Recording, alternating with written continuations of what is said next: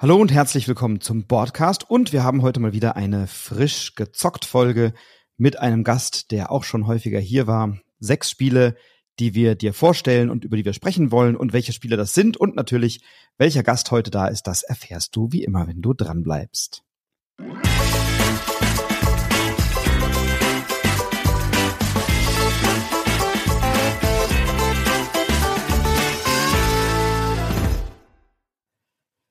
Ja, und auch heute ist Nico Wagner mein Gast. Hallo lieber Nico, schön, dass du dabei bist.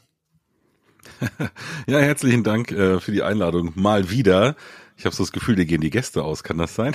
Nein, ich habe nee, nee, ich hab, äh, so viele so viele schöne Spiele und so viele Gäste und heute haben wir tatsächlich ja sechs Spiele, die wir beide äh, zum Teil mit Genuss, zum Teil mit Fragezeichen gespielt haben. Das haben wir schon festgestellt und über die wir sprechen wollen. Wer wer soll anfangen? Soll ich anfangen?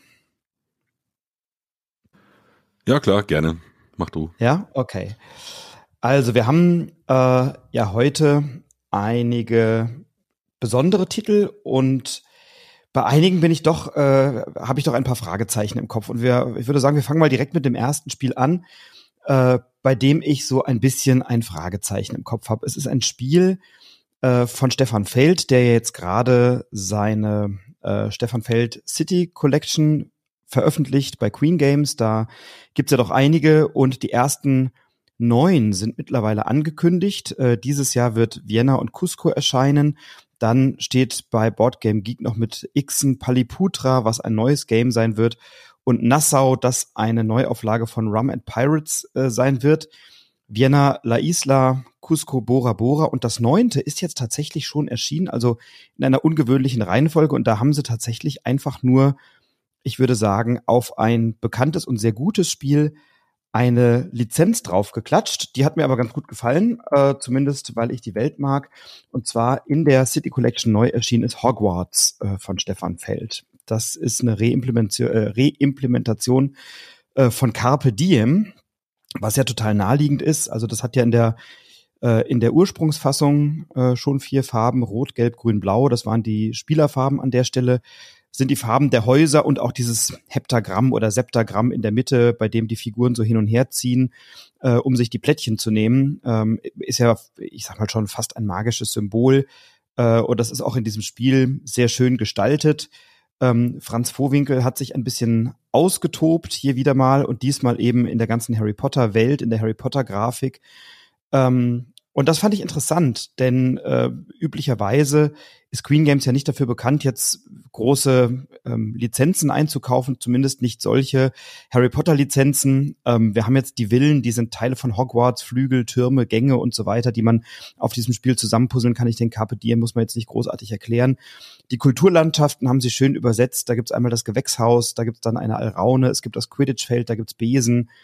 Labore, da gibt's den Zaubertrank, den Raum der Wünsche, da gibt's Artefakte und dann gibt's natürlich diese ganzen kleinen Gebäude, die man kaufen kann.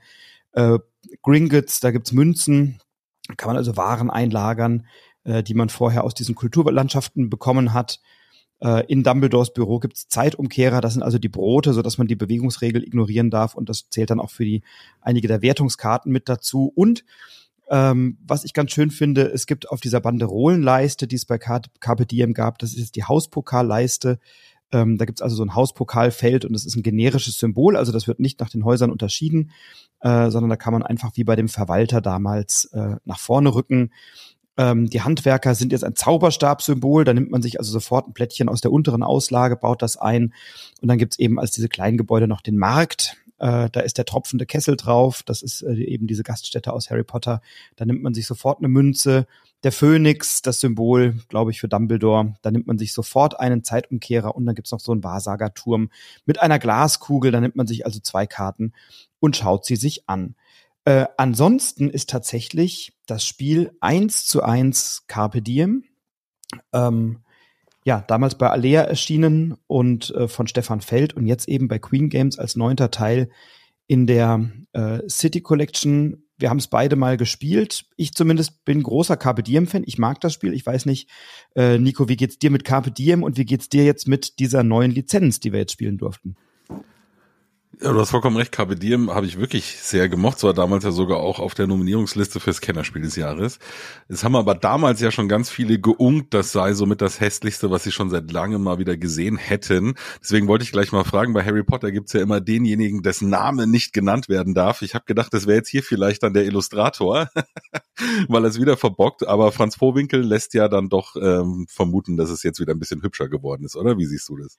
Ja, absolut. Also äh, Carpe Diem ist ja wirklich eines der hässlichsten Spiele meines Erachtens äh, von damals Lalanda Ruschka, von dem man, glaube ich, nicht so wahnsinnig viel noch gehört hat. Das also, war eine Dame damals. Oder eine Dame, also. Äh, genau. Ja, ich habe auch die, die, die Story noch so grob im Kopf irgendwie, die kommt eigentlich aus dem Computerspieldesign und es war quasi ihr erster Auftrag und sie wurde wohl so krass ins kalte Wasser geschmissen, dass sie einfach nicht wusste, was sind so Anforderungen für ein Brettspiel. Und dann ging das alles so ein bisschen in die Hose. Ich glaube, das war so die Geschichte damals. Oh ja, die ist mir entgangen. Also das äh, hat mir leid getan, aber sie hat, glaube ich, auch nur Carpe Diem gestaltet und danach ist sie, glaube ich, dann im Computerspielbereich geblieben. Äh, ja, aber Vorwinkel hat äh, sich an dieser Harry Potter Welt gut ausgetobt. Da gibt's ja wahrscheinlich sehr enge Lizenzen Lizenzvorgaben, wie die Dinge auszusehen haben. Und da hat er sich schon dran orientiert, aber ähm, ja, eben in diesem bekannten Queen Games Style. Und mir gefällt das insgesamt sehr gut. Also Carpe Diem jetzt mit einem neuen Touch, mit einer schöneren, bunteren vor allem Grafik. Ähm, das Spiel ist nahezu gleich geblieben, aber Hogwarts eben jetzt als neuer Teil der City Collection. Ich hab's, ich hab's gerne gespielt ähm, und freue mich jetzt ein bisschen über den frischen Anstrich, aber viel mehr ist es ja nicht, eine Lizenz und ein frischer Anstrich. Ja. Welche äh, Edition hast du dir denn besorgt? Ich habe die ganz normale Essential Edition, aber du konntest ja noch aus fünf anderen verschiedenen wählen. Also es gab ja noch Deluxe und Super Deluxe und äh, oh, ich weiß gar nicht mehr, wie die alle hießen. Es gab ja da auf Kickstarter ganz viele verschiedene Versionen äh, von von dieser von diesem einen Spiel. Du konntest ja quasi entweder für 30 Euro oder für 170 das kaufen bei Queen Games. Jetzt ist die Frage, was was hast du dir denn für eine geholt? Ja, ich habe mir die Gringotts Deluxe hieß die, glaube ich, äh, geholt. Da waren dann eben diese Metallmünzen drin, äh, da waren so kleine Plastikalraunen mit drin, da waren so kleine Besen aus Holz mit drin.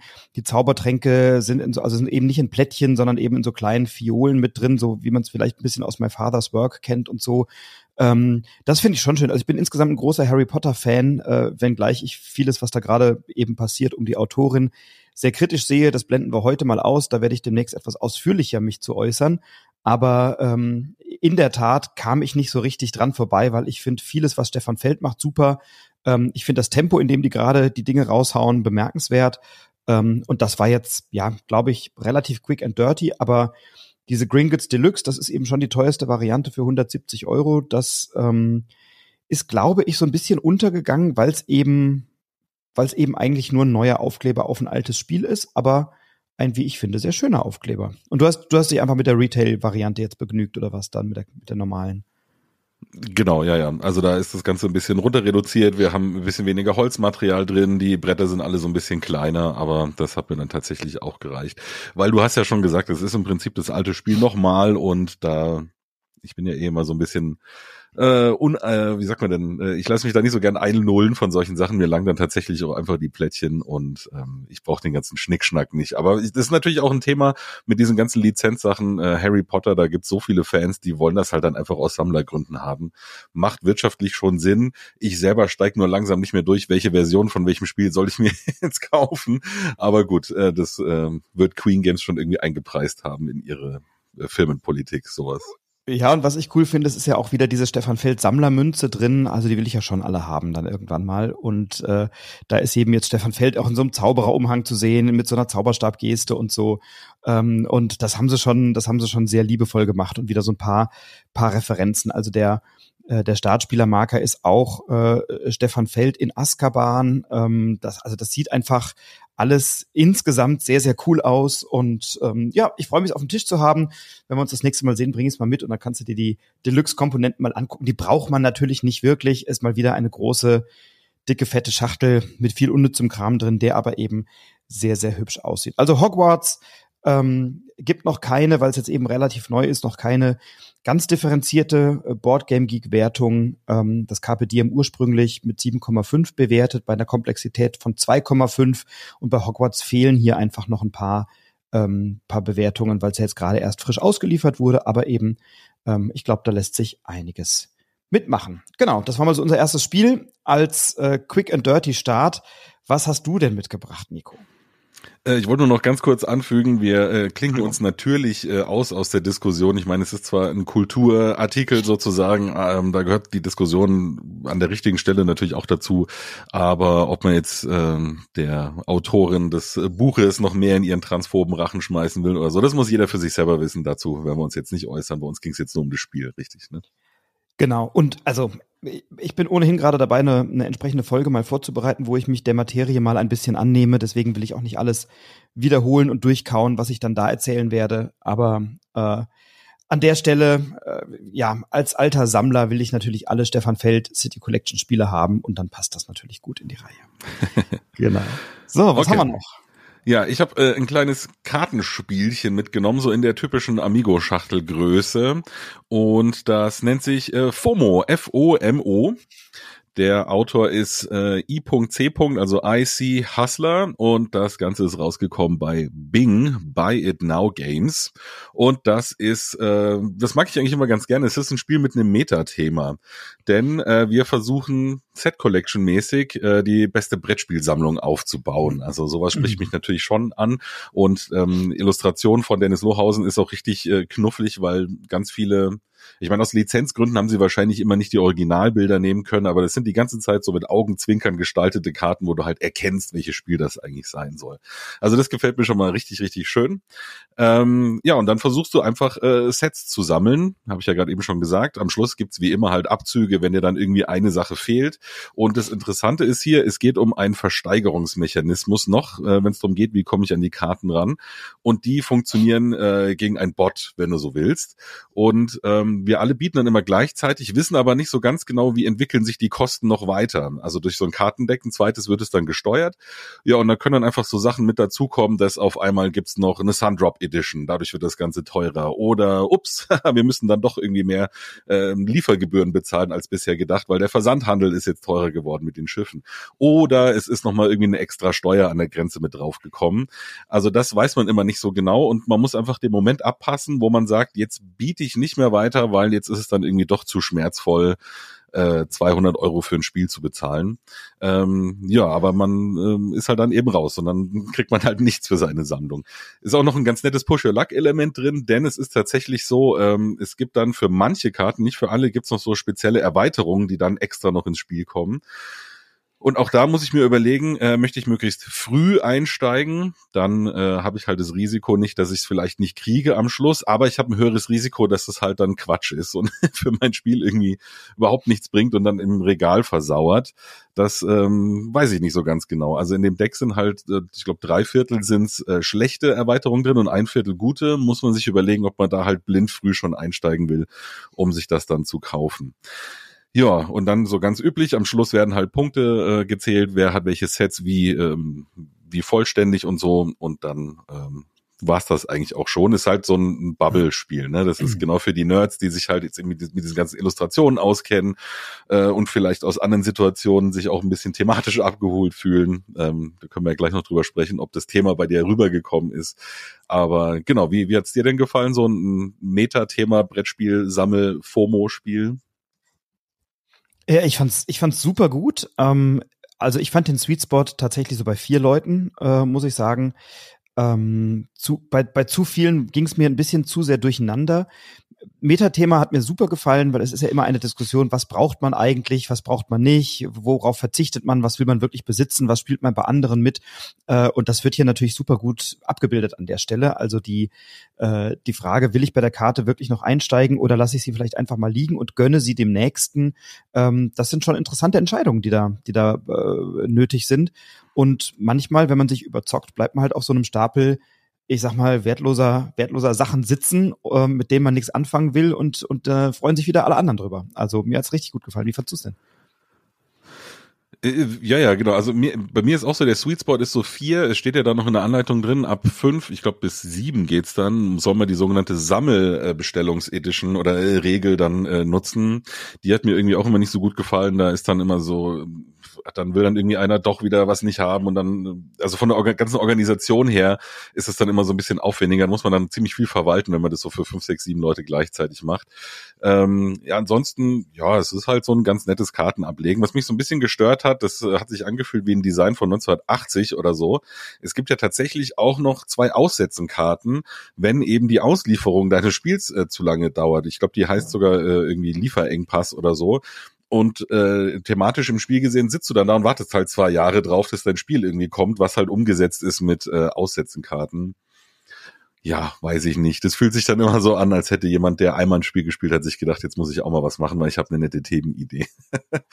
ja, aber ansonsten. Ja, aber so auch, ähm, ja, bitte. Also ich glaube, es war einfach dann eben eine nette Themenidee, wo sie gesagt haben, komm, den Gag bringen wir noch irgendwie mit rein oder so. Ne? Ich glaube, auch das ist ein Metathema, das ja, äh, ich sag mal, Karten äh, wo man eben aussetzen muss oder zwei ziehen oder keine Ahnung, solche Sachen, das ist ja schon ein bisschen ausgelutscht. Und ich glaube, auch das ist eben im Metathema gut umgesetzt, dass sie einfach so Klischees mit reingeräumt haben, wo sie sagten, komm, da können sich jetzt alle mal drüber aufregen oder, oder lustig machen oder so. Das war halt in den Spielen früher so und das packen wir jetzt irgendwie mit rein. Also ich fand das tatsächlich lustig.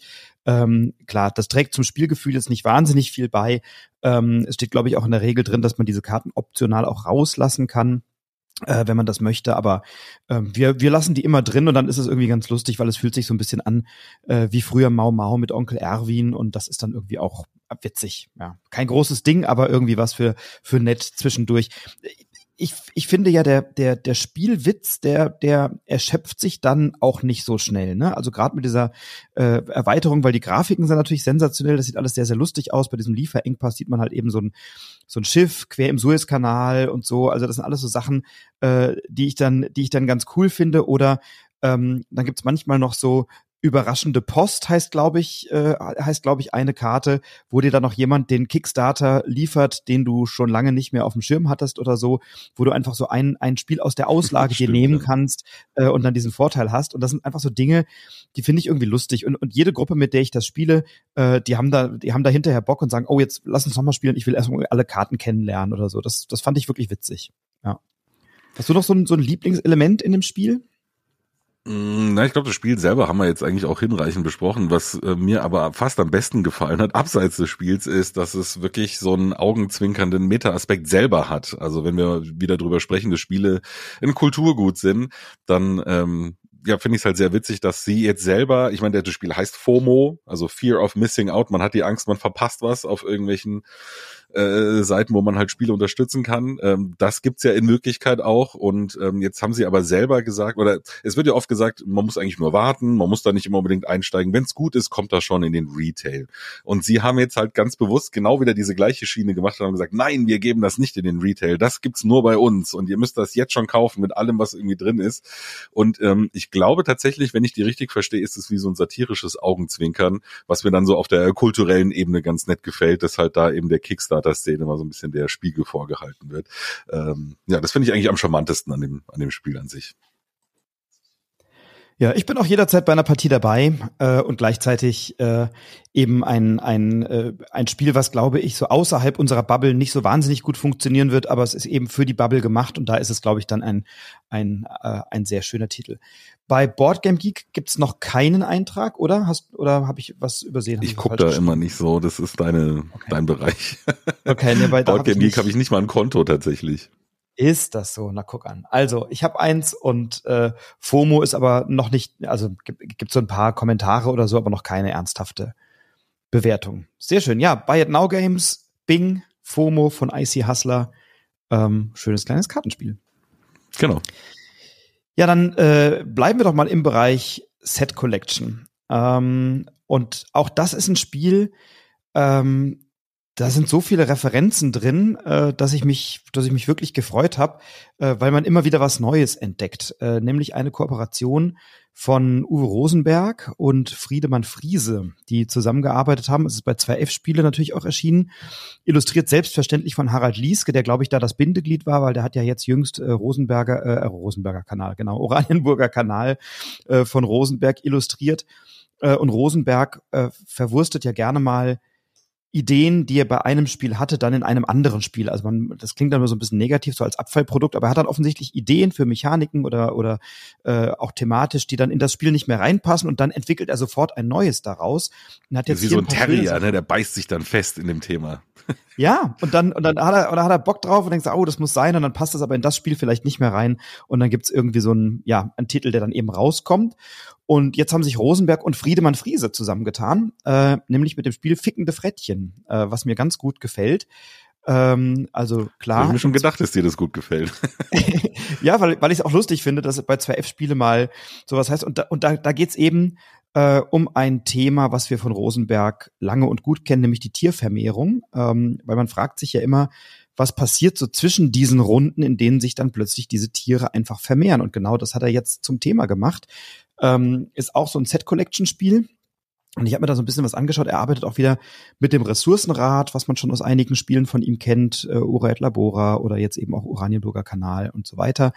Ähm, da gibt's wieder verschiedene Ressourcen und ähm, in der Anleitung, das hat er ja bei Etiwa auch so schön gemacht, ähm, erklärt er immer, oder bei Oranienburger Kanal gab es ein ganzes Heftchen, wo dann, wo dann der ganze geschichtliche Hintergrund der Umgebung äh, beschrieben ist und das ist jetzt eben hier auch in der Regel so.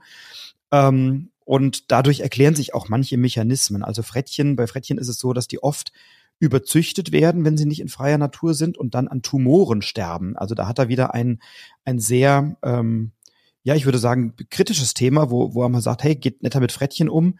Ähm, und das liegt daran, dass den, äh, den Frettchen eben der Blinddarm fehlt, in dem zellulosehaltige Nahrung verdaut werden kann. Deswegen benötigen Frettchen eine Ernährung, die zu 80 Prozent aus tierischem und nur zu 20 Prozent aus pflanzlichem äh, Protein entsteht.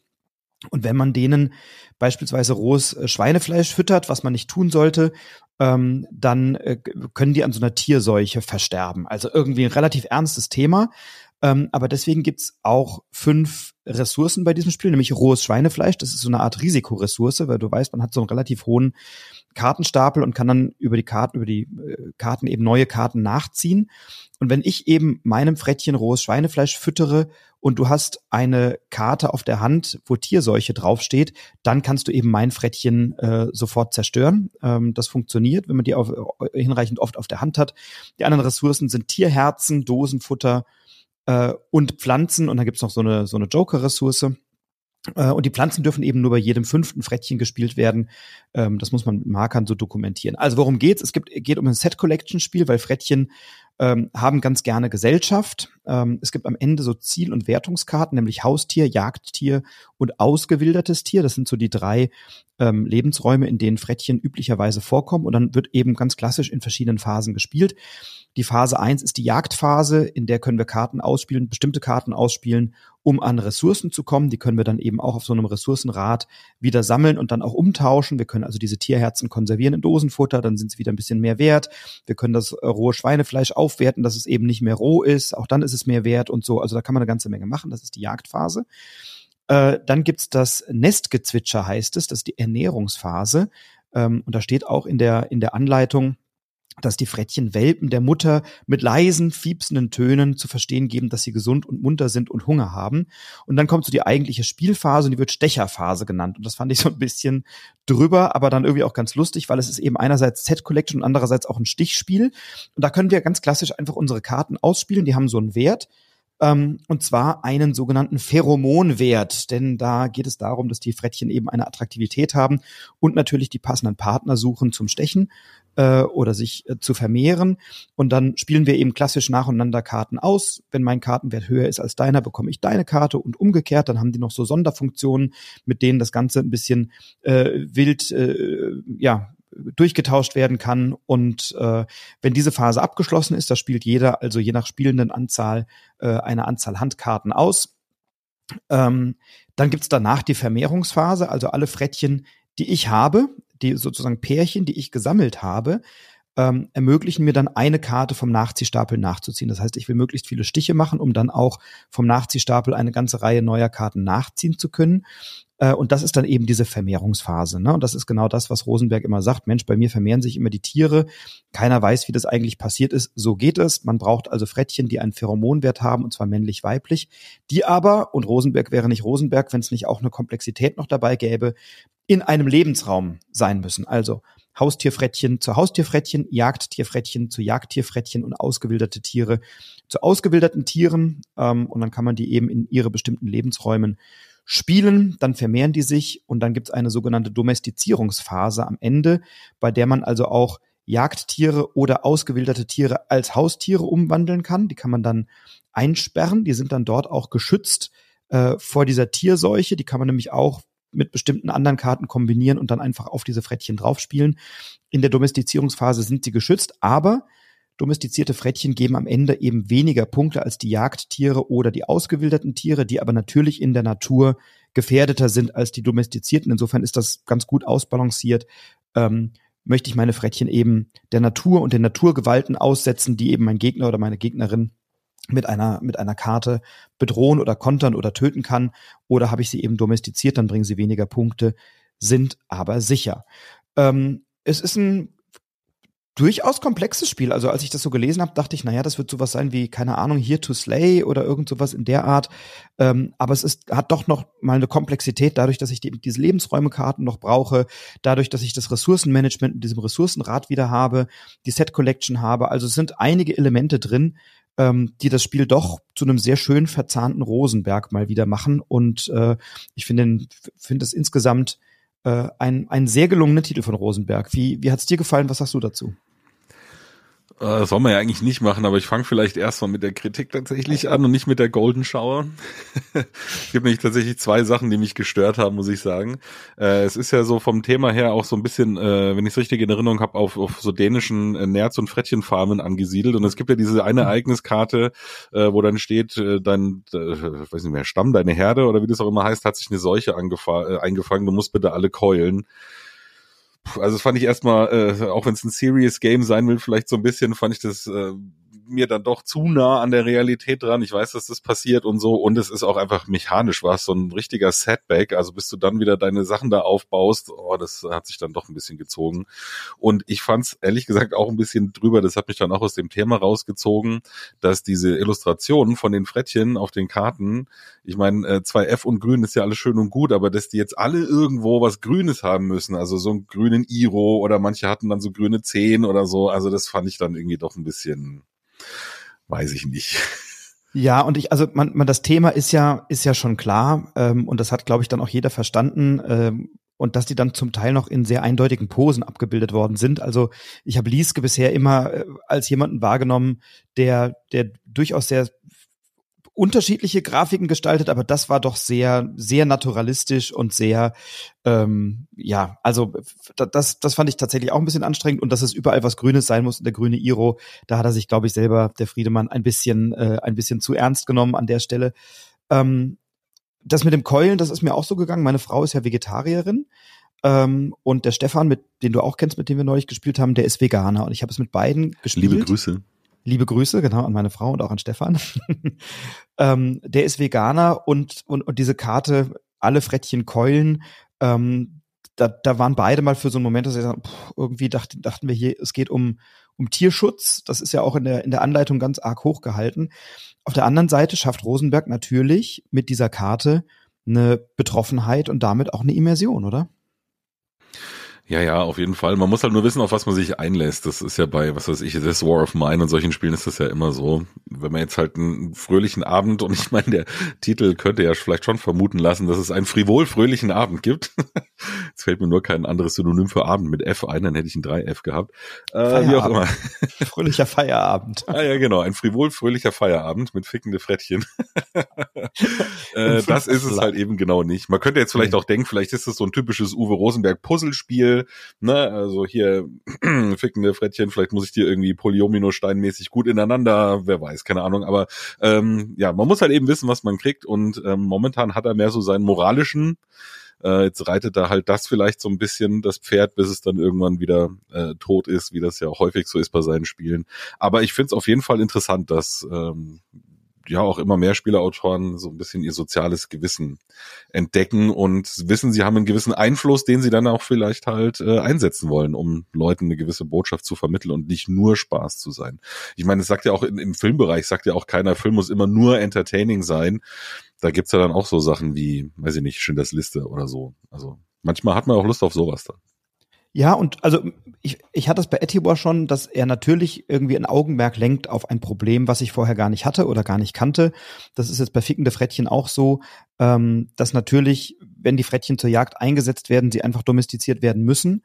Ähm, und ja, man den Frettchen, man, man die Frettchen ein Stück weit ihres natürlichen Lebensraums beraubt. Und das ist natürlich ein Problem, wenn die dann so, so hochgezüchtet sind. Er hat ja hinten drin auch in der, in der Anleitung nochmal so einen Abriss, wo es dann um Nerze geht, was ja ein artverwandtes Thema ist, dass man da also eben äh, auch spenden kann. Und ich glaube, es geht auch ein bestimmter Prozentsatz des Spiels an so eine Frettchenfarm, die das eben auf eine gute Art und Weise macht und so. Ähm, bei Boardgame Geek ist es ganz gut bewertet, hat bereits 6.500 äh, 6.500 Bewertungen, ist dort mit einer 7,1 sehr, sehr gut bewertet. Bei einer Komplexität von immerhin 2,34 ähm, bewegt es sich auf momentan Rang 2648. Also doch ähm, ein, würde sagen, Senkrechtstarter jetzt in den letzten Wochen gekommen und ich bin sehr gespannt, äh, wie weit das Spiel noch geht. Ist es für ja euch noch relevant eigentlich für die Jury oder kam das jetzt zu spät? Nee, ihr sagt immer bis Ende März. Mhm. Guckt man sich genau, noch an, also ne? Ein paar Tage hin oder her, wenn es jetzt ein kleines Kartenspiel ist, ist auch noch der 5. April in Ordnung. So, man muss es halt einfach noch gut ausprobieren können. Und bei den ganzen größeren Spielen sind halt da die sechs Wochen dann eigentlich schon immer ganz sinnvoll. Also in, insofern mal gucken, äh, du hast ja schon gesagt, es ist eher komplex. Also ich bin mir noch nicht so ganz sicher. Äh, wo ich mir auch nicht so ganz sicher bin, ähm, ich warte auch immer noch drauf. Du hast ja schon gesagt, bei Boardgame Geek gibt es schon viele Bewertungen das ist ja mal äh, ein Forum oder eine Plattform, wo es auch gerne zu Shitstorms kommt. Ich will es jetzt dem Spiel nicht ähm, irgendwie anreden, aber es ist ja tatsächlich auch so, dass es nicht so ganz woke ist. Ne? Also ich meine, du brauchst immer ein weibliches, ein männliches Frettchen, um da irgendwie erfolgreich zu sein. Ähm, da hätte man vielleicht auch ein bisschen inklusiver mittlerweile vorgehen können. Also das ist so dieses ganz typische Familienbild hier auch vermittelt. Hm, weiß ich nicht, ob das so ins 21. Jahrhundert passt tatsächlich.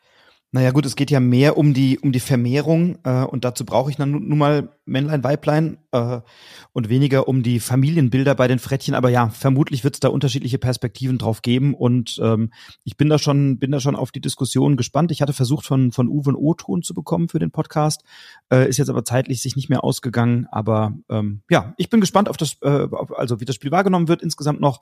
Bis jetzt habe ich viel Gutes gehört und äh, fand es auch von zwei F-Spiele schön, dass sie mal wieder äh, mit einem anderen Autor einen schönen neuen Weg gegangen sind und somit fickende Frettchen bei 2F-Spiele von Uwe Rosenberg und Friedemann Friese. Gut, dann mache ich nochmal weiter. Eins habe ich ja auch noch dabei. Ich habe heute tatsächlich nur zwei. Äh, und das ist ja auch wieder ein Kickstarter. Ich weiß gar nicht warum, sonst habe ich immer nicht so äh, die Kickstarter, logischerweise. Aber heute habe ich gleich mal zwei Kickstarter dabei. Ähm, und zwar es ist ein sehr hands-on-Spiel. Also man ist da wirklich so richtig drin im Material und ähm, ja, versucht sich da wirklich so richtig reinzuknien, fast schon. Ähm, wir haben nämlich hier, und damit ist auch ein neues Genre aufgemacht worden. Das gab es bisher tatsächlich noch nicht. Es äh, baut zwar auf einem bekannten Genre auf, aber es hat noch mal so ein bisschen was on top gesetzt. Finde ich ja immer spannend, sowas, wenn dann doch noch mal sowas ganz Neues passiert. Aber wir haben es hier nämlich mit einem Dreckbilder zu tun. Äh, die Rede ist von Fifty Shades of Clay. Das Ganze ist von Donald X. Macherino. Ähm, erschienen bei Brown Table Games. Und ähm, ja, also wie gesagt, Kickstarter, das Ding ist einfach voll mit lass es 25, 26, ich weiß nicht mehr genau, Tüten sein, wo du so äh, Tonerde hast in verschiedenen Farben, die du halt dann zuerst noch anrührst. Them thematisch geht's drum, dass wir, oh Mann, wie soll ich das machen? ähm, also, thematisch geht es darum, dass wir natürlich mal wieder im Mittelalter an der Kathedrale mitbauen. Der Bischof hätte gern äh, eine Kathedrale und die müssen wir jetzt eben bauen. Und das machen wir tatsächlich mit dieser Erde, die da drin ist, mit dieser Tonerde. Das ist wirklich richtig cooles Material. Ähm, also da haben sie sich wirklich Mühe gegeben und haben richtig schöne, also die fühlen sich auch echt gut an. Also Haptik ist da mal wieder so ein, so ein Stichwort. Ähm, die ist richtig geil bei dem Spiel. Man muss halt das richtige Mischungsverhältnis dann irgendwie erwischen, aber dann hat man, wenn das Spiel losgeht, halt 25 so kleine Schälchen, die übrigens auch alle bei dem Spiel schon mit dabei waren. Äh, ja, halt Clay, also äh, Ton oder Matsch auf dem Tisch stehen. Ähm, das Ganze funktioniert dann so, dass man über deswegen halt äh, Dreckbilder, Deckbilder steckt da ja schon mit drin. Also man hat dann auch noch Karten und man versucht damit, sich möglichst die Farben herzumixen, die der Bischof in so ausliegenden öffentlichen Aufträgen gerne hätte für den unteren Teil, den mittleren Teil und den oberen Teil der Kathedrale. Die ist dann übrigens so ein bisschen wie bei Säulen der Erde damals auch gleich der Rundenzähler. Also wenn diese Kathedrale dann fertig zusammen äh, gematscht, geformt ist in der Mitte des Tisches, ist auch noch so semi-kooperativ, also wir bauen da quasi alle dran rum, aber wenn die dann irgendwann fertig gebaut ist, dann ist auch sofort Schluss und dann zählt man die Punkte. Ähm, so, aber über dieses Deck, was wir da eben haben, äh, versuchen wir die verschiedenen Sachen uns nehmen zu dürfen und die richtigen Farben da irgendwie durchzumischen. Und ähm, um dann zu gucken, wie gut habe ich das gemacht, das kennt man auch aus anderen Spielen schon, ist auch eine App mit dabei, die auch richtig gut entwickelt ist, die funktioniert super. Du hältst es dann quasi an dieses Stück der Kathedrale, das du gerade da mit dran geflanscht hast, hältst mhm. du es so ein bisschen hin und musst dann danach noch den Auftrag abscannen und dann sagt er dir, wie gut du das erfüllt hast und wie viele Punkte du jetzt für deinen Teil der Kathedrale bekommen hast. Ähm, ja, wie gesagt, ist so ein bisschen Geschicklichkeit, es ist sehr hands-on, das Material ist halt super, Haptik und so, das sind alles so Stichpunkte, die hier die typischen Kickstarter-Leute, denke ich mal, begeistern sollten. Ähm, zwei Sachen, oder äh, erstmal vielleicht, wie hat's dir denn gefallen, bevor ich dann zwei sehr große Kritikpunkte dann doch noch vielleicht äh, sagen möchte? Also ich, ich mag solche Spiele. Ne? Ähm, ich fand Säulen der Erde damals großartig. Also das hat mir, das hat mir tatsächlich gut gefallen. Ähm, ich habe mit dem, äh, also mit diesem Dreckbilder tatsächlich mit diesem Aspekt ähm, zwischendurch immer mal wieder Schwierigkeiten gehabt, um mal einen, einen kleinen Kritikpunkt anzufangen, weil ich habe mich schwer getan, diese Brauntöne zu unterscheiden. Ähm, das ist eine Frage ähm, der Beleuchtung. So und äh, jetzt kleiner Fun Fact: Ich habe es ja schon ein paar Mal erwähnt. Meine Frau ist Hebamme. Schöne Grüße. Ähm, und bei Hebammen gibt es ja so eine Übersicht über verschiedene Stuhlfarben. Also tatsächlich, ne? Also wenn, wenn die, wenn die sich den Stuhl von Kindern angucken, gibt's da so ein Farbspektrum oder so ein Farbcode. Kindspech und so, ne? Ja, ja, genau, ne? Und da gibt's eben so ein, so ein Farbcode, nach denen das irgendwie klassifiziert ist und woraus man dann irgendwelche Dinge ablesen kann und so. Ähm, und ein bisschen hat mich das Spiel daran erinnert, äh, einfach von der, von der Farbgestaltung fand ich es dann doch so sehr, ähm, ja, monochrom. äh, also, und, und hatte Schwierigkeiten, diese ganzen Farben zu entdecken. Aber wenn man das mal, wenn man das mal geschafft hat. Da gibt es auch so eine kleine Legendenkarte nebenbei, wo diese Farbtöne dann abgebildet und auch benannt sind oder so. Ähm, dann hatte ich unheimlich viel Spaß zu gucken, in welche Matschkarten möchte ich jetzt zusammen äh, sammeln und, und, und welche brauche ich jetzt und dann liegen die gerade nicht aus, die ich brauche und dann hat die jemand anderes und so. Ähm, und diese Interaktion, die hat mir tatsächlich sehr, sehr gut gefallen. Ähm, Wenngleich es dabei auch immer mal wieder zu Missverständnissen kam bei den Karten, aber das hat dann eher irgendwie ein, ein Gespräch über Brauntöne auch ähm, hervorgerufen. Ja? Wie, wie, war, wie, wie war das bei dir? Ich meine, es heißt halt auch 50 Shades of Clay, ne? Also da sind halt 50 verschiedene Tonerde-Sorten drin. Das hat man sich schon irgendwie denken können, aber ich gebe dir natürlich recht. Das ist jetzt nicht so die ansprechendste Farbe. Äh, ich habe aber tatsächlich gar nicht so sehr ein Problem mit der Farbe, sondern eher mit der Kathedrale, die in der Mitte entsteht, weil dadurch, äh, die wächst ja dann schon relativ groß. Also wenn man sich da so ein bisschen Mühe gibt, wird die ja so 10, 15 Zentimeter hoch ungefähr. Ich sehe einfach irgendwann überhaupt nicht mehr, was die anderen vor sich ausliegen haben. Also ich muss dann die ganze Zeit so rumgucken um die Kathedrale und das hat mich dann doch eigentlich ziemlich genervt. Und dann hast du ja schon gesagt, mit dem Licht auch, wenn das Licht relativ von oben kommt, geht's noch. Aber sobald das, die Lampe so ein bisschen schräg davon hängt, dann hast du auch schon wieder Schatten, der überall hinfällt und der ist dann auch nicht klein bei diesem Riesending. Also ich fand es tatsächlich, was das angeht, ein bisschen ähm, ja nicht so gut praktikabel. Ähm, zwei, zwei andere Sachen vielleicht noch, die mich da auch eher genervt haben es ist halt einfach so, es verbraucht sich. Ne? Also bei Exit-Spielen lasse ich mir das noch eingehen, da zahle ich halt einen Zehner und dann ist da so ein bisschen Pappe weg. Aber hier, das, wie gesagt, das typische Kickstarter-Ding, das waren halt fast 100 Euro. Ich meine, ich krieg natürlich auch 9,734 Kilo äh, an Material. Äh, da ist schon gut was drin in der Box. Aber ähm, ja, es ist halt einfach irgendwann leer. Und dann stehst du da und hast halt ein leeres Fifty Shades of Clay. Vielleicht musst du dann in den Wald gehen und selber nochmal nachsammeln. Wer weiß das schon. Hier im Spessart mit der ganzen roten Erde, da geht das vielleicht noch mit dem Sandstein. Aber wenn man jetzt irgendwo in der Stadt wohnt, ist man halt dann, dann, ja, ist man halt blöd dran. Und äh, am schlimmsten fand ich, also ganz oft wird ja bei Spielen bemängelt, der Aufbaudauer zu lang. Es geht ja dann meistens, wenn man zu äh, viert halt da irgendwie miteinander äh, zusammenhilft. Aber hier finde ich tatsächlich, dass mich der Abbau halt übelst genervt hat, weil du hast halt jedes Mal Vielleicht hast du noch dran gedacht, vorher so eine Plastikmatte unterzulegen, aber du hast halt jedes Mal den ganzen Tisch eingesaut. Wenn du das dann irgendwie versuchst, gut wegzumachen, dann fällt auch mal wieder was auf den Boden. Jeder muss erstmal fast schon so ein bisschen duschen gehen. Die Klamotten sind danach alle dreckig. Also das hat quasi im Nachhinein so einen Rattenschwanz, den du dann brauchst, um das Ganze wieder aufzuräumen, dass es deswegen, glaube ich, tatsächlich vielleicht gar nicht mehr so oft auf den Tisch kommen wird. Obwohl mir eben dieses äh, Farbmischen und äh, Deck bauen und dann da wirklich mal mit Händen anpacken, doch eigentlich ganz gut gefallen hat. Und ich mag es ja auch eigentlich sowieso immer gerne, wenn was entsteht. Ne? Also wenn du nicht so ein statisches Brett hast, sondern da wächst irgendwie was organisch und am Ende kannst du dann drauf gucken und sagen, ach, das ist aber eine schöne Kathedrale, die wir da heute zusammen gematscht haben. Alles eigentlich eine coole Idee, aber halt auch wieder das typische Kickstarter-Ding, dem hätte vielleicht eine Redaktion ganz gut getan, um das nochmal so ein bisschen rund zu schleifen. Ja, mich hat das Spiel ähm, knapp 400 Euro gekostet, denn ähm, ich habe es mit meinen Eltern gespielt. Und ähm, meine Eltern spielen nicht viel. Also meine Mutter immer mal ganz gerne, aber da ist dann irgendwie ähm, bei, bei Scrabble und Kniffel in der Regel auch Feierabend äh, und mein Vater spielt überhaupt nicht gerne. Der gärtnert aber war unwahrscheinlich gerne. Also wir haben dem auch zum, zum Geburtstag letztes Jahr so eine, also der ist jetzt ähm, 77 so, also dann äh, schon auch was älter so, ne? Und der hat, äh, dem haben wir dann so eine Akkusäge geschenkt und so für seine Hecke und so. Also der, der ist wirklich so, ein so, ein so im, im Gärtnern ganz, ganz groß. Und ich sage, hey, lass uns das Spiel zusammen spielen, da bauen wir was, da schaffen wir was, das ist ein bisschen wie Gärtnern, das gucken wir uns an. Jetzt sind halt meine Eltern was älter, das heißt, die hatten noch mehr Schwierigkeiten, diese Brauntöne äh, zu erkennen. Und wir haben das bei meinen Eltern auf der Terrasse gespielt. So. Und mir war am Anfang bei der Erstpartie überhaupt nicht bewusst, was das für eine Sauerei ist. Also habe ich natürlich nicht großartig was untergelegt und äh, äh, dann haben wir das einfach auf dem Terrassentisch so gespielt. So, ne? das, du hast ja dieses Brett, wo du dann irgendwie äh, diese Kathedrale draufbaust, aber dann kleckert mal was und dann punchst du mal ein bisschen und dann fließt was nebendran und so am Ende sah jedenfalls dieser Tisch vollkommen verhunzt aus und wir haben es nicht mehr sauber bekommen, weil das dann so festgekrustet war nach einer Weile, dass da überall diese Dreckflecken drauf klebten und ich habe dann meinen Eltern eben angeboten, einen neuen Terrassentisch zu kaufen. Äh, und dann hatte ich eben nicht nur diesen 100 Euro Kickstarter, sondern auch noch 300 Euro für den neuen Terrassentisch an der Backe.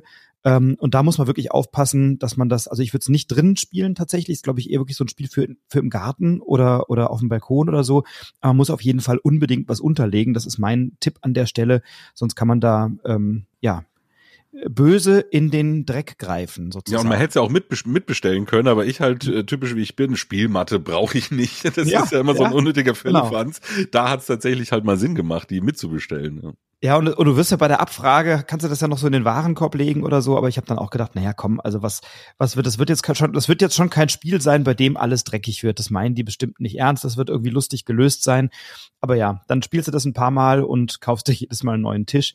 Äh, aber so als reines Spiel hat's mir natürlich total Spaß gemacht und ich fand es auch schön, dieses, dieses Interaktive im, im, im Matsch wühlen und du hast ja auch diese eine, äh, Karte, ich weiß gar nicht mehr, wie die heißt, wo du dann, wo du dann eben zu zweit in diesem, in diesem, wo du dann die Karten beider Leute zusammenschmeißt und dann eben, also den Match von beiden Leuten zusammenschmeißt in eine Schüssel und dann gemeinsam da drin rumrührst und so. Also das hat dann schon irgendwie was Schönes und das, das Taktile ähm, und bringt eben mal neue Elemente mit ins Spiel. Und ich finde, das tut der Szene insgesamt gut, dass mit sowas experimentiert wird, wenngleich ich dir recht gebe, ähm, dass natürlich hier auch eine Redaktion durchaus geholfen hätte. Ja. Genau. Ja, mehr, denke ich, brauchen wir auch dazu gar nicht sagen. Also das war Fifty Shades of Clay von Donald X. Macerino bei Brown Table Games erschienen.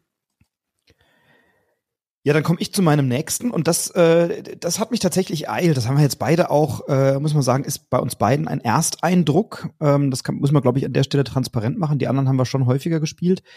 Ähm, das ist jetzt ein Spiel von Alexander Pfister. Den hatte ich ja neulich bei mir im Podcast mit einer äh, mit einem Interview, sehr nett.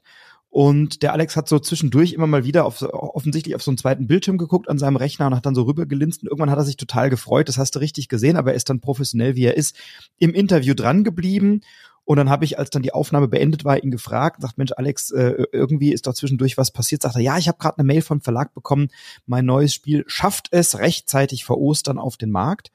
Ähm, denn äh, in der Tat ist, äh, das wird jetzt bei Asmodee vertrieben, aber eben bei Eggert Spiele äh, erscheinen Great Easter Trail äh, von Alex Pfister, was eine, ja, er sagt das selber, eine kleine Variante ist von, von äh, Great Western Trail, ähm, eher ein kleines Kartenspiel. Wir können mal in den O-Ton reinhören, was er sagt. Ja, Alex, du warst ja schon vor kurzem bei mir im Broadcast zu Gast. Also zwischen der Frage, die ich dir jetzt stelle und der, dem Ende der Aufnahme im Broadcast liegen nur wenige Augenblicke, denn während unseres Gesprächs hast du eine E-Mail vom Verlag bekommen und hast dich dann am Ende unseres Gesprächs darüber gefreut und hast mir dann erzählt, dass jetzt die Bestätigung kam, dass tatsächlich rechtzeitig zu Ostern ein kleines Spiel von dir erscheinen wird. Das stand ein bisschen auf der Kippe wegen der Produktions, ähm, ja, Begebenheiten zur Zeit und hast dann aber gesagt, ach ja, doch, kann ich kurz was dazu erzählen. Jetzt wollten wir nicht das ganze Gespräch nochmal schneiden, deswegen kommt es jetzt in diese Folge rein. Denn nach dem großen Erfolg von Great Western Trail und Great Western Trail Argentinien und jetzt kommt ja auch Neuseeland, da hatten wir drüber gesprochen, kommt jetzt ein kleines Spiel von dir, eine Osterausgabe mit einem Augenzwinkern, nämlich Great Easter Trail. Das finde ich ja sehr lustig. Ähm, erzähl uns doch mal, was hat's denn damit auf sich? Ja, das war nicht einmal meine Idee, Great Eastern Trail, sondern das hat der Verlag gesagt. Er hätte gern was für Ostern. Äh, das ist eine kleine Ausgabe. Also das ist jetzt kein großes, äh, muss man sich nicht vorstellen wie ein groß, großes Great Western Trail, sondern eine kleine Ausgabe Great Eastern Trail. Das ist, keine Ahnung, wie viel es kosten wird, aber äh, da geht's um Hasen. Die Kühe sind dann Hasen und wir müssen die dann auch verschiffen. Ich fand die Idee spannend, habe natürlich sofort gesagt, ja, da bin ich dabei, da entwickle ich was Schnelles.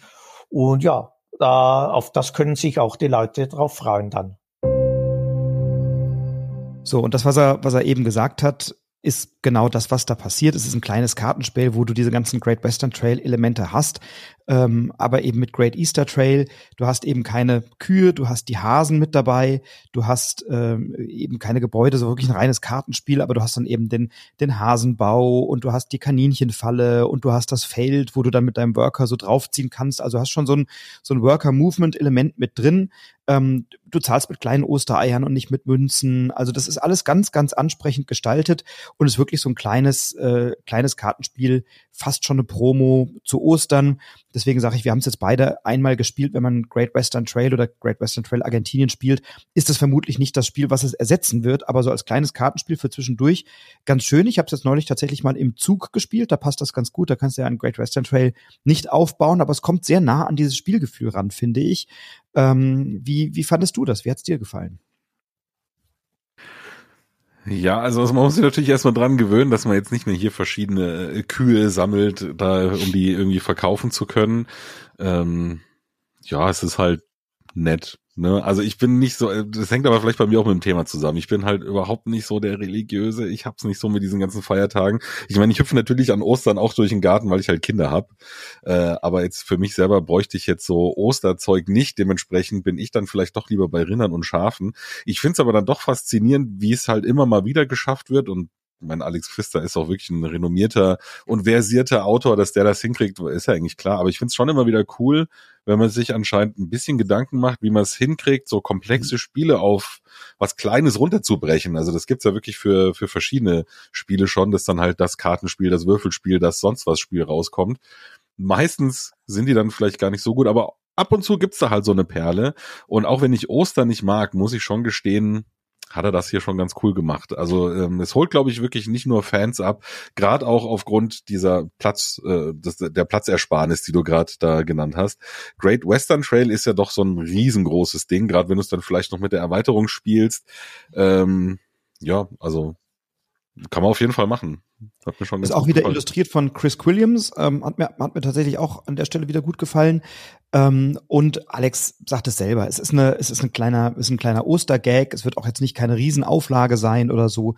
Ähm, aber ich finde es eben auch schön, wie, wie ein durchaus komplexes Spiel auf wesentliche Kernelemente reduziert und dann so als schnelles Kartenspiel, was man so in 15, 20 Minuten reichlich gut gespielt hat, ähm, zu zweit oder zu dritt. Das ist tatsächlich so. Also zu viert geht's nicht mehr, aber zu zweit oder zu dritt ähm, dann eben spielbar ist. Great Easter Trail, ein, ein schönes Spiel. Und er hat dann noch etwas erzählt und äh, auch da hören wir mal ganz kurz rein.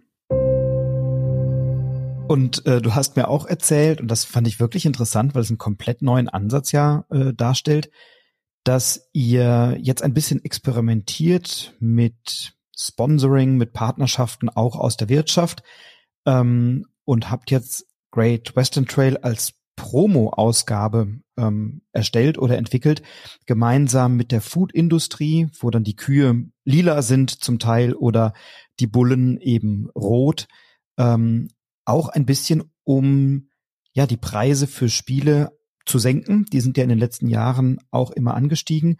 Und es geht ja eben diesen neuen Weg mit externen Partnern, die dann eigene Editionen dieser Spiele kaufen, sowas gab es ja schon immer mal, und dann aber eben auch für die Öffentlichkeit verfügbar machen. Also Great Western Trail als Promo-Aktion mit äh, lila Kühen, mit roten Bullen, ähm, total spannend. Vielleicht magst du uns da noch mal ein bisschen abholen.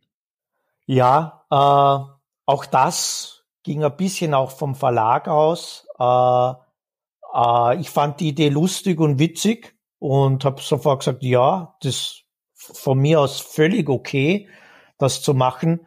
Äh, und ja, da, da wurde die Idee geboren, eben dieser rote Bulle da. also ich finde die Idee einfach super, ja. Da, da, da äh, kann man vielleicht auch den Spielepreis ein bisschen drücken, weil man da ja noch Nebeneinkünfte hat. Äh, kommt dann auch raus, ja.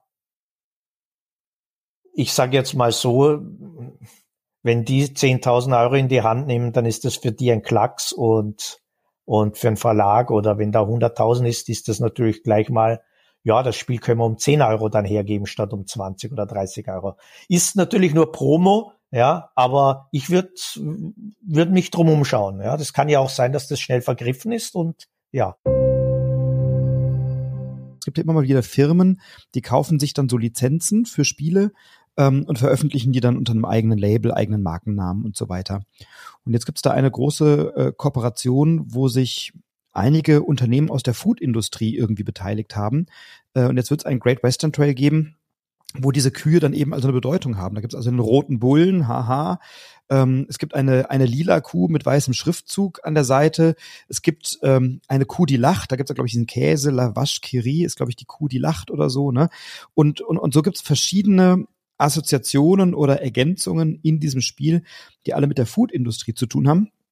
Und da hat er dann auch gesagt, dass das eine ganz gute Gelegenheit ist, auch den Verkaufspreis von Spielen etwas zu drücken. Die Spielepreise sind ja im letzten Jahr ziemlich explodiert. Und jetzt geht der Verlag da eben neue Wege. Er sagt auch, es ist offensichtlich keine Idee von ihm gewesen, sondern vom Verlag, die da ein bisschen Geld einsammeln konnten, ähm, um den Spielpreis zu senken. Meinst du, das hat Auswirkungen auf den Verkauf von Great Western Trail oder auch Argentinien, wenn es jetzt so eine günstigere Promo-Variante gibt wenn man dann sozusagen akzeptieren muss, dass man damit Markenbotschaften von Red Bull und Milka und Lavashkiri irgendwie zugeballert wird? Oder nimmt man das eher wie in einem Fußballstadion zur Kenntnis, wo man sagt, naja, da gibt's die Bandenwerbung, mich interessiert eigentlich das Spiel? Oder ist das doch zu ablenkend? Wie, wie hast du es empfunden? Ich bin großer Fan von Great Western Trail und, und jetzt auch von Argentinien. Das hat mir beides wirklich gut gefallen.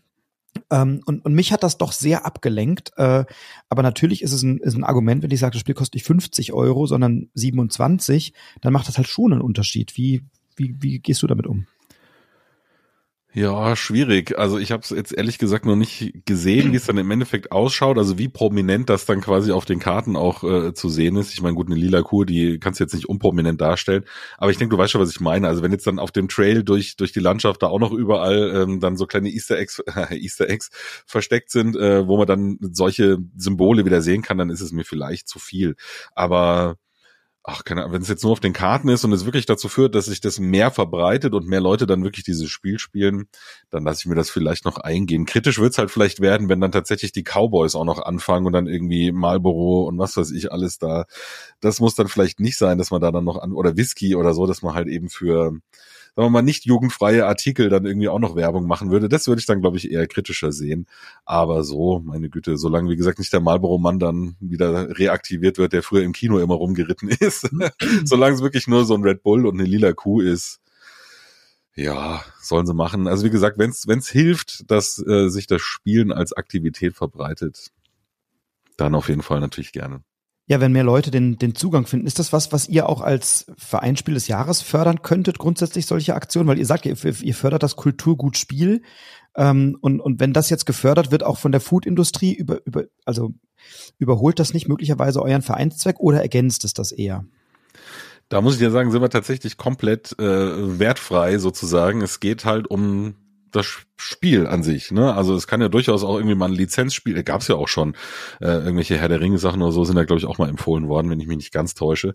Ähm, vor langer Zeit mal, deswegen bin ich mir gerade nicht so ganz sicher, aber auf jeden Fall, es, es, geht uns ja tatsächlich nur um das Spiel. Und solange das Spiel gut ist und ähm, da jetzt das eben nicht nur darum geht, halt Werbung zu machen, was ja dann auch ein ziemlich langweiliges Spiel wäre, ist uns das erstmal egal, solange es halt keine strafrechtlich relevanten Sachen sind. Ne? Also wenn es jetzt hier irgendwie um Gewaltverherrlichung, äh, irgendwie Ausschluss von irgendwelchen Gesellschaftsgruppen gehen würde oder so, was weiß ich, ein rassistisches Spiel, da würde ich dann schon sagen, geht es vielleicht nicht nur drum, ob der Mechanismus gut ist, ähm, aber wenn es jetzt hier um sowas wie Werbung geht, ist das, glaube ich, jetzt nichts, was uns äh, zumindest in erster Linie dann davon abhalten würde, das Spiel ja dafür auszuprobieren. Schön, dann kommen wir, glaube ich, heute zum, zum letzten Spiel in unserer Besprechung. Ähm, und da bin ich sehr gespannt, was du sagst, weil ihr als Vereinsspiel des Jahres jetzt entschieden habt, als Jury ein Spiel herauszubringen ähm, und einfach eine bekannte Lizenz zu kaufen, um natürlich auch nicht Gefahr zu laufen, dass ihr da äh, etwas bewertet. Das läuft dann, glaube ich, auch außer Konkurrenz. Ähm, ihr habt euch die Love Letters äh, oder Love Letter Lizenz äh, geholt und das Spiel heißt From Harold with Love äh, und damit eine, eine äh, popkulturelle Referenz an das Lied von Sarah Connor von 2001, From Sarah with Love.